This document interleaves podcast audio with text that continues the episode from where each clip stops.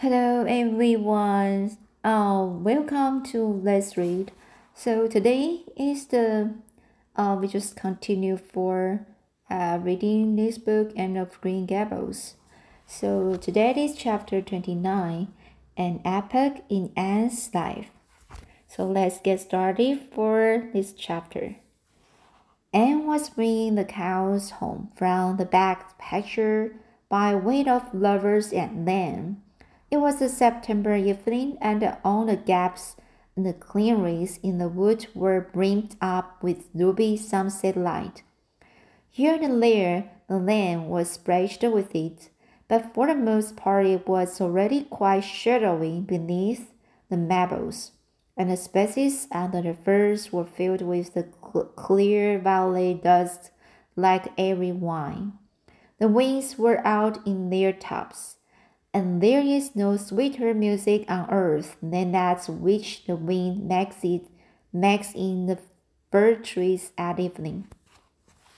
The cows swung placidly down the lane, and the Anne followed them dreamily, repeating aloud the battle uh, canto, canto, the battle canto from um, Vermilion, Vermilion, from Marvian sorry so this word is uh, repeating aloud the battle canto from Marvin, which, which have also been part of their English course the preceding winter and which Miss Stacy had mainly learned off by heart.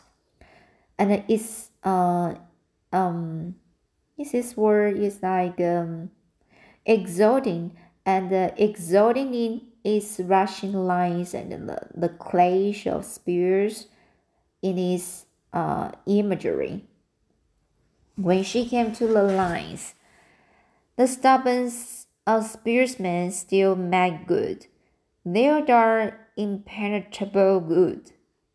She stopped in uh, ecstasy to shut her eyes that she might the better fancy herself one of late heroic ring when she opened them again, it was to behold Dinah coming through the gate that led into the berry field and looking so important that Anne instantly divined there was news to be told. But betrayed to eager curiosity, she would not. Isn't this evening just like a purple dream, Dinah? It makes me so glad to be alive in the mornings, I always think the mornings are best, but when evening comes, I think it's lovelier still. It's a very fine evening, said Dinah, but oh, I have such news, and guess. You can have three guesses. Charlie Gillis is going to be married in the church after all, and Mrs. Allen wants us to decorate it, cried Anne. No, Charlie's beau won't agree too late because nobody ever has been married in the church yet, and he thinks it would seem too much like a, a funeral. A funeral is too mean because it would be such fun. Guess again. Jen's mother is going to let her have a birthday party? Dinah shook her head, her black eyes dancing with merriment.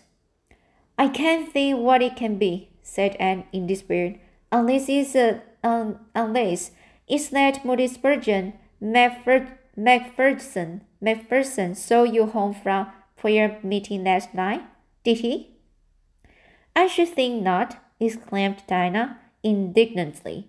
I wouldn't be likely to boast of it if he did. The horrid creature! I knew you couldn't guess it. Mother had a letter from Aunt Josephine today, and Aunt Josephine, Josephine wants you and me to go to town next Tuesday and stop with her for exhibition there. Oh, Dinah, whispered Anne, finding it necessary to lean up against the maple tree for support. Do you really mean it? But I'm afraid Marina won't let me go. She will say that she can encourage you gadding about that was what she said last week when Jen invited me to go with them in their double seated buggy to the American concert at the Sands Hotel. I wanted to go, but Marita said I'd better at home learning my lessons, and so would Jen. I was bitterly disappointed. Diana, I felt so heartbroken that I wouldn't say my prayers when I went to bed, but I repented of that and got up in the middle of the night and said them. I will tell you, said Dinah. We will get mother to ask Marina. She will be more likely to let you go then. And if she does, we will have the time of our lives. And I've never been to exhibition. I've never been to an exhibition, and it's so aggravating to hear the other girls talking about their trips. Jane and Ruby have been twice, and never going this year again. I'm not going to think about it at all until I know whether I can go or not, said Anne resolutely. If I did and then was disappointed, it would be more than I could bear. But in the case I, I do go, I'm very glad my new coat will be ready by that time. Marina didn't think I needed a new coat. She said my old one would do very well for another winter and that I ought to be satisfied with having a new dress. The dress is very pretty, Dinah. Navy blue and made so fashionably. Marina always makes me makes my dress fashionably now, because she says she doesn't intend to have Matthew going to Mrs. Lynde to make them. I'm so glad. It is ever so much easier to be good if your clothes are fashionable. At least it is easier for me. I suppose it doesn't make such difference to naturally good people. But Matthew said I must have a new coat, so Marina bought a lovely piece of blue broadcloth, and it is being made by a real dressmaker over at Carmody. It is to be done Saturday night, and I'm trying to I'm trying not to imagine myself walking up the church aisle walking up the church aisle on Sunday in my new suit and a cap because I'm afraid it isn't right to imagine such things. But it just slips into my mind in spite of me. My cap is so pretty. Matthew bought it for me the day we were over at Carmody. It is one of those little blue vel velvet ones that are on the rage, with gold cord and the tassels. Your new hat is elegant, Dinah, and so becoming. When I saw you come into church that Sunday, my heart swelled with pride to think you were my dearest friend. Do you suppose it's wrong for us to think so, so much about our clothes? Marina says it is very sinful, but it is such an interesting subject, isn't it? Marina agreed to let Anne go to town, and it was arranged that Mr. Barry should take the girls in, uh, take the girls in on the following Tuesday. As Charlottetown was 30 miles away and Mrs. Bar Mr. Barry wished to go and return the same day, it was necessary to make a very early start, but Anne counted it all joy and was up because uh, before sunrise on Tuesday morning. I glanced from her window, assured her that the day would be fine, for the eastern sky behind the firs of the haunted wood was all silvery and cloudless. Through the gap in the trees, in the trees, a light was shining in the western gable of Orchard Slope, a token that Dinah was also up. Anne was dressed by the time Matthew had the fire on, and had breakfast ready when Marilla came down. But for her own part was much too excited to eat. After breakfast, the jaunty new cap and the jacket were donned, and Anne hastened over the brook and up through the firs to Orchard Slope. Mr. Barry and Dinah were waiting for her, and they were soon on the road. It was a long drive, but Anne and Dinah enjoyed every minute of it. It was delightful to rattle along over the moist roads in the, in the early ray sunlight that was creeping across the shorn harvest fields. The air was fresh and crisp, and little smoke blue mists curled through the valleys and floated off from the hills. Sometimes road went through woods where maples were beginning to hang out scarlet banners. Sometimes it crossed rivers and bridges that made Anne's flesh, flesh cringe with the old half delightful fear. Sometimes it would along a harbor shore and pass by a little cluster of weather-grave fishing huts. Again it mounted to hills whence a far sweep of curving upland or misty blue sky could be seen. But what, wherever it went, there was much of interest to discuss. It was almost noon when they reached town and found their way to Beechwood. Beechwood. It was quite a fine old mansion, set back from the street in the in the seclusion of green elms, elms, um, and the branching beeches.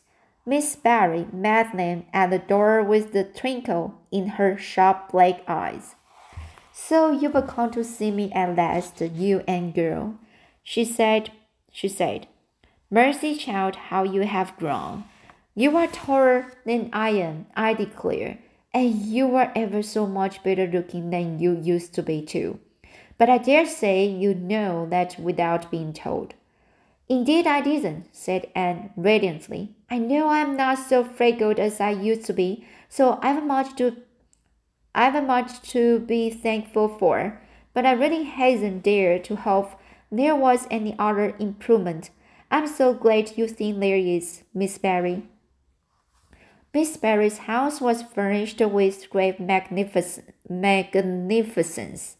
As Anne told Marina afterwards, the two little country girls were rather abashed by the splendor of the parlor where Miss Barry left them when she went to see about dinner. Isn't it just like a palace? whispered Dinah. I never was in Aunt Josephine's house before, and I don't know no idea it was so grand. I just wish Julia Bell could see this. She puts on such airs about her mother's parlor. Velvet carpet, sighed Anne, luxuriously, and silk curtains. I've dreamed of such things, Dinah. But do you know, I don't believe I feel very comfortable with them after all. There are so many things in this room, and also plenty that there is no scope for imagination. As one consolation, consolation when you are poor. There are so many more things you can imagine about. Their um their sojourn their sojourn in town was something that Anne and Dinah dated for dated from four, four years. From first to last, it was crowded with delights. On Wednesday, Miss Barry took them to the exhibition grounds and kept them there all day. It was splendid and related to Marilla later on. I never imagined anything so interesting. I don't really know which department was the most interesting. I think I liked the horses and the flowers and the fancy work best. Josie Pye took first prize for knitted lace. Lace. For knitted for knitted lace. For knitted lace. I was real glad she did, and I was glad that I feel glad for it shows I'm, pro- in, I'm improving. Don't you think, Marilla? When I can rejoice in Josie's, Josie's success, Mr. Harmon Andrews took second prize for Gravenstein apples, and Mr. Bell took first prize for pig. Dinah said she thought it was ridiculous for Sunday school superintendent to take a prize in pigs, but I don't see why, do you? She said she would always think of it after this when he was praying so solemnly. Clara Royce Macpherson took a prize for painting, and Mrs. Lynde got first prize for homemade butter. butter homemade butter, and the cheese. So Emily was pretty well re represented, wasn't it? Mrs. Lynde was there that day, and I never knew how much I really liked her until I saw her familiar face, the familiar face among all those strangers. There were thousands of people there, Marilla. It made me feel dreadfully in, insignificant. Insignificant and Miss Barry took us up to the grandstand to see the horse races. Mrs. Lynde wouldn't go. She said horse racing was an abomination, and she, being a church member, thought it her bounden, bounden duty to set a good example by staying away. But there were so many there, I don't believe Mrs. Lynde's absence would never be noticed. I don't think, no, that I ought to go very often to horse races, because they are awfully fascinating. Dinah got so excited that she offered to bet me ten cents that the red horse would win. I didn't believe he would, but I refused to bet because I wanted to tell Mrs. Allen all about everything and I feel sure it wouldn't do to tell her that.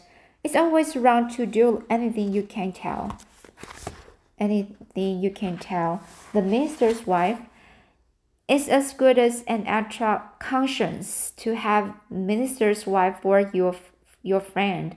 And I was very glad I didn't bet because the red horse did win, and I would I would have lost ten cents. So you see that's a verge, verge was its own regard. We saw a man go up in a balloon. I'd love to go up in a balloon, Marina. It would be simply thrilling. And we saw a man selling fortunes. You, you pay him ten cents, and the little bird picked out pick out your fortune for you. Miss Barry gave Dinah and me ten cents each to have our fortune fortunes told. Mine was that I would marry a dark a dark, complected man who was very wealthy, and I would go across water to live. I looked carefully at all the dark men I saw after that, but I didn't care much for any of them, and anyhow, I suppose it's too early to be looking out for him yet. So it was a never to be forgotten day, Marina. I was so tired I couldn't sleep at night. Miss Barry put us in the spare room, according to promise. It was an elegant room, Marina, but somehow sleeping in the spare room isn't what I used to think it was. That's the worst of growing up, and I'm beginning to realize it. The things you wanted so much when you were a child don't seem half so wonderful to you when you get them. Thursday, the girls had a drive in the dark in the park and in the evening, Miss Barry took them to a concert in the Academy of Music, where a noticed prima, uh, prima donna, prima donna was to sing. To Anne, that evening was a glittering vision of delight. Oh, Marina, it was beyond description. I was so excited, excited I couldn't even talk. So you may know what it was like. I just sat in sat in enraptured silence. Um, Madam Maiden, Maiden, um, Maiden, uh, Sel, um, Selinsky. Selinsky was perfectly beautiful and the word was Satan and the diamonds. But when she began to sing, I never thought about anything else. Oh, I can tell you how I felt, but it seems to me that it could never be hard to be good anymore. I feel like I do when I look up to the stars. Tears came into my eyes, but oh, they were such happy tears. I was so sorry when it was all over, and I told Miss Barry I didn't see how I was ever to return to common life again. She said she thought if we went over to the restaurant across the street and had an ice cream, it might help me. They sounded so uh, prosaic, pro, pro, per, prosaic, prosaic. They sound, sounded so prosaic, but to my surprise, I found it true. The ice cream was delicious, Marina, and it was so lovely. And uh, despite to be sitting there eating it at 11 o'clock at night. Dinah said it said she believed she was born for city life.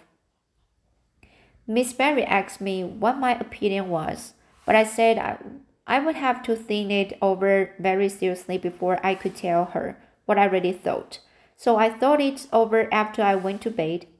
That is the best time to think things out. And I came to the conclusion, Marina, that I wasn't born for city life and that I was glad of it. It's nice to be eating ice cream at brilliant restaurants at 11 o'clock at night once in a while. But as a regular thing, I'd rather be in the East Gable at 11, sound asleep, but kind of knowing even in my sleep that the stars were shining outside and that the wind was blowing in the firs across the brook. I told Miss Barry so at breakfast the next morning, and she laughed. Miss Barry generally laughed at anything I said even when I said the most solemn things. I don't think I liked it, Marina, because I wasn't trying to be funny, but she's most hospitable, hospitable lady and treated us loyalty, loyally. Friday brought going home time, and Mr. Barry drove, drove in for the girls. Well, I hope you've enjoyed yourselves, said Miss Barry as she bade, bade them goodbye. Indeed, we have, said Dinah. And you, and girl? I've enjoyed every minute of the time, said Anne, throwing her arms impulsively about the, the old woman's neck and kissing her wrinkled cheek. Dinah would never have dared to do such a thing, and felt rather aghast at Anne's freedom. But Miss Mary was pleased, and she stood on her uh, veranda and watched the buggy out of sight. Then she went back into her big house with a sigh. It seemed very lonely, lacking those fresh, fresh young lives. Miss Barry was a rather selfish old lady, if the truth must be told, and had never cared much for anybody but herself. She valued people only as they were of service to her or amused her, and had amused her, and uh, consequently stood high in the old lady's good graces. But Miss Barry found herself thinking less about Anne's quaint speech, speeches than of than of her fresh enthusiasms, her transparent emotions, her little winning ways, and the sweetness of her eyes and lips. I thought Marina Cuthbert was an old fool. When I heard she'd adopted a girl out of an orphan asylum, she said to herself, but I guess she didn't make much of mistake after all. If I had a child like Anne in the house all the time, I'd be a better and a happier woman. And Dinah found the drive home at pleasant as the driving, ple- pleasanter indeed, since there was a delightful consciousness of home waiting at the end of it. It was sunset when they passed through White Sands and turned into the shore road Beyond, the Everly, Everly Hills came out darkly against the um, safe saffron, saffron sky. Behind them, the moon was rising out of the sea that grew all radiance and transfigured in her light. Every later curve along the curving load was a marvel of dancing ripples. The webs broke with a soft swish on the rocks below them, them, and the tan of the sea was in the strong fresh air. It's good to be alive and to, to be going home, breathed Anne. When she crossed the log bridge over the brook and the kitchen light of Green Gables wink, winked, winked her a friendly welcome back, and through the open door shone the hearth fire sending out its warm red glow athwart the chilly autumn night, and ran and ran brightly up the hill and into the kitchen, where a hot supper was waiting on the table. So you've got back? said Marina, folding up her knitting. Yes and no, it's so good to be back, said Anne Joyce, joyously. Joyously. I could kiss everything even to the clock, Marina. A broiled chicken. You don't mean to say you cooked that for me? Yes, I did, said Marina. I thought you'd hungry after such a drive and need something real appetizing. Hurry and take off your things, and we will have supper as soon as Matthew comes in. I'm glad you've got back, I must say. It's, it's been fearful lonesome here without you, and I never put in four longer days. After supper, Anne sat before the fire between Matthew and Marilla and gave them a full account of her visit.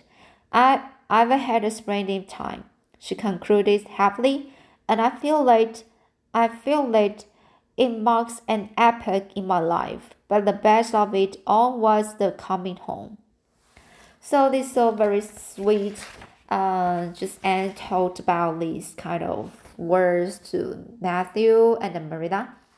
I think it's a very good experience to just um, you know from the countryside to to the big city and uh, you will have like a very uh, surprising day and enjoying the a very uh, special trip um, uh, I, I actually I just lived in I used to live in this big city before but I'm but now I, I live in a countryside.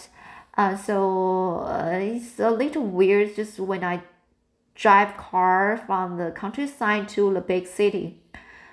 Because when I just passed some uh, some some road and uh, you can just look the your uh, uh, scenery uh, from the window and you just always just like uh, you can watch the very beautiful scenery and the trees around your uh, around you and your home your house and, uh, and uh, and the green green green green color always over uh, passed over the window.